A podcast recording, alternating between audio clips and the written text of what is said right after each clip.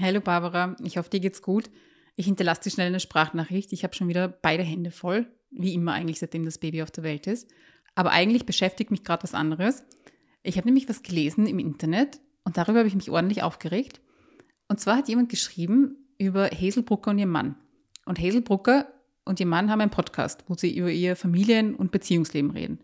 Und irgendwer hat dazu geschrieben, mal schau, die beiden haben einen Podcast, als wären sie die ersten beiden, die ein Kind bekommen haben.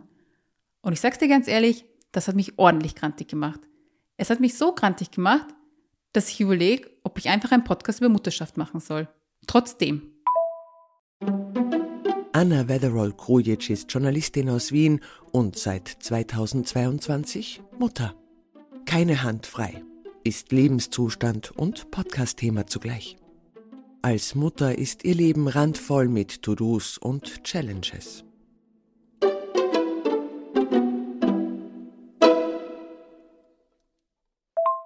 Mich hat dieser Kommentar, obwohl er nicht an mich gerichtet war, wirklich eiskalt erwischt. Also ich habe mich da wirklich angegriffen gefühlt. Und das liegt halt daran, ich weiß nicht, ob du dich erinnerst, ich habe am Anfang halt auch nicht über das Baby geredet. Also ähm, privat sehr wenig und nach außen hin eigentlich gar nichts. Und das hatte halt äh, zu tun mit, Achtung, jetzt äh, komme ich quasi wieder zu diesen Themen ähm, Gewaber, das ich vorher angesprochen habe, mit Muttis.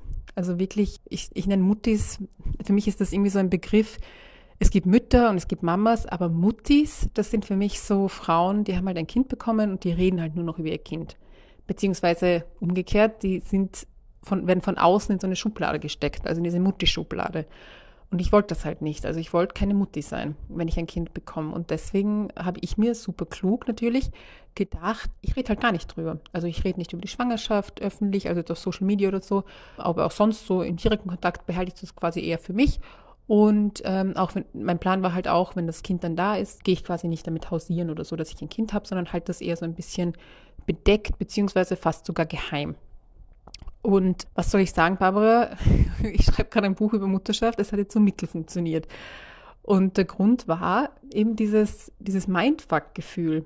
Also dieses Gefühl, von, es ist komplett anders, als ich erwartet habe, obwohl ich eigentlich dachte, dass ich gut vorbereitet bin. Das fing eben an mit so körperlichen Veränderungen. Also ähm, mir wurde ein Baby rausgeschnitten. Das war so quasi die, die Basis von allem. Und dann aber auch eben hormonelle Schwankungen nach der Geburt. Dazu kamen dann eben so psychische Sachen. Ich habe wenig geschlafen. Ich war überfordert von der neuen Situation. Da war einfach ein neues Lebewesen, um das ich mich gekümmert habe. Wenn man es kurz zusammenfassen will, ich war irgendwie so komplett auf Kante. Also ich war halt echt so am Rande meiner Kräfte und mir ging es irgendwie, äh, ich hatte, mir ging es nicht gut. Ich hatte nicht wirklich Kapazitäten für sonst irgendwas.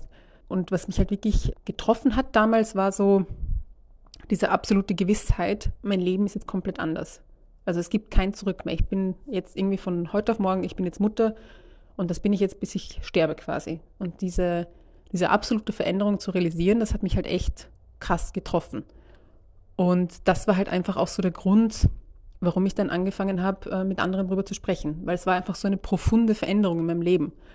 Und ich sage immer, ich habe halt jeden und seinem Hund davon erzählt. Also wenn mich die Leute gefragt haben, du, äh, wie geht's dir, habe ich erstmal ausgepackt. Also so war meine Geburt, so war die Zeit nach der Geburt, so war die Zeit im Krankenhaus, so waren die PflegerInnen im Krankenhaus, so waren die Leute irgendwie außen zu mir.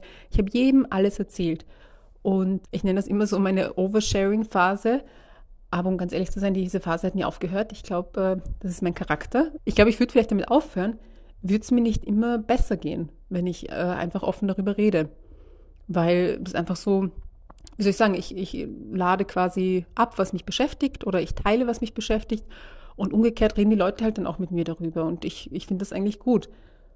Und eigentlich könnte die Geschichte jetzt hier zu Ende sein, aber ich wäre ja nicht ich, hätte ich das nicht noch irgendwie eine Million Mal zerdacht und wäre dann grantig geworden, weil ich mir gedacht habe, Moment mal, ähm, bei welcher anderen so massiven Lebensveränderung schämen wir die Leute eigentlich oder beschämen wir die Leute, wenn sie darüber reden?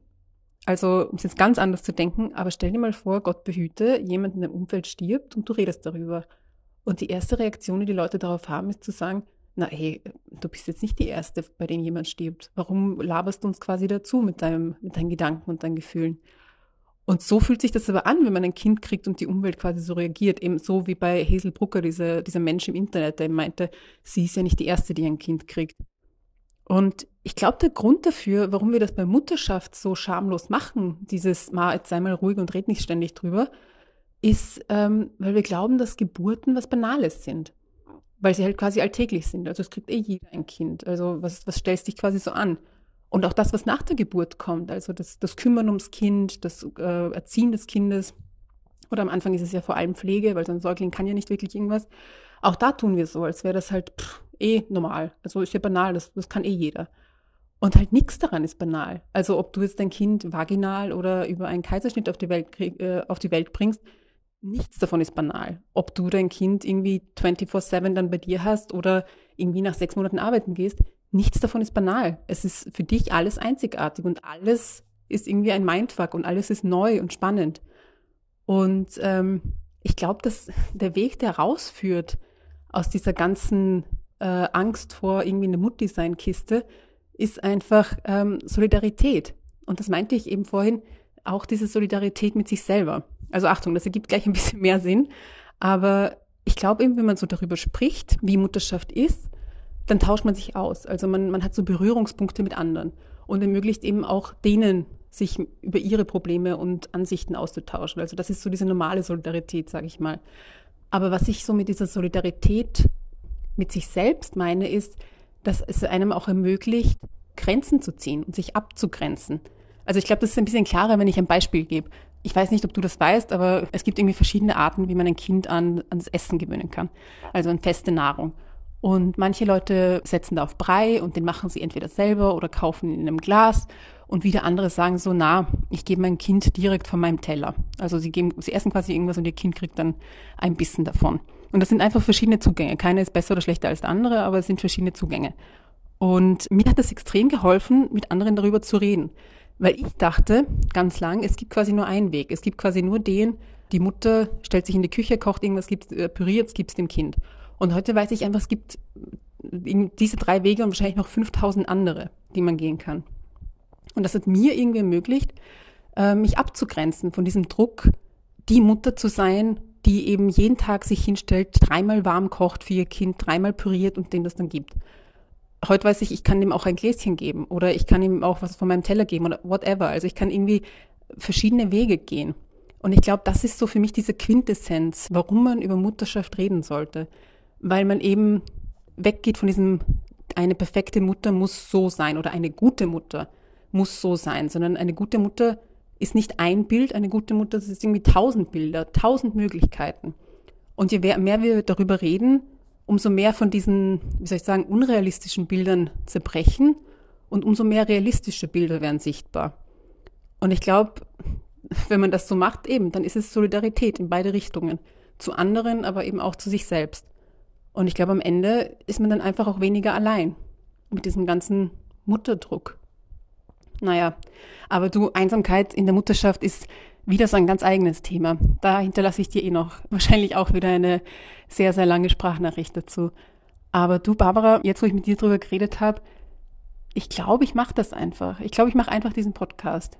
Und wenn auch nur, damit sich andere auch weniger allein fühlen.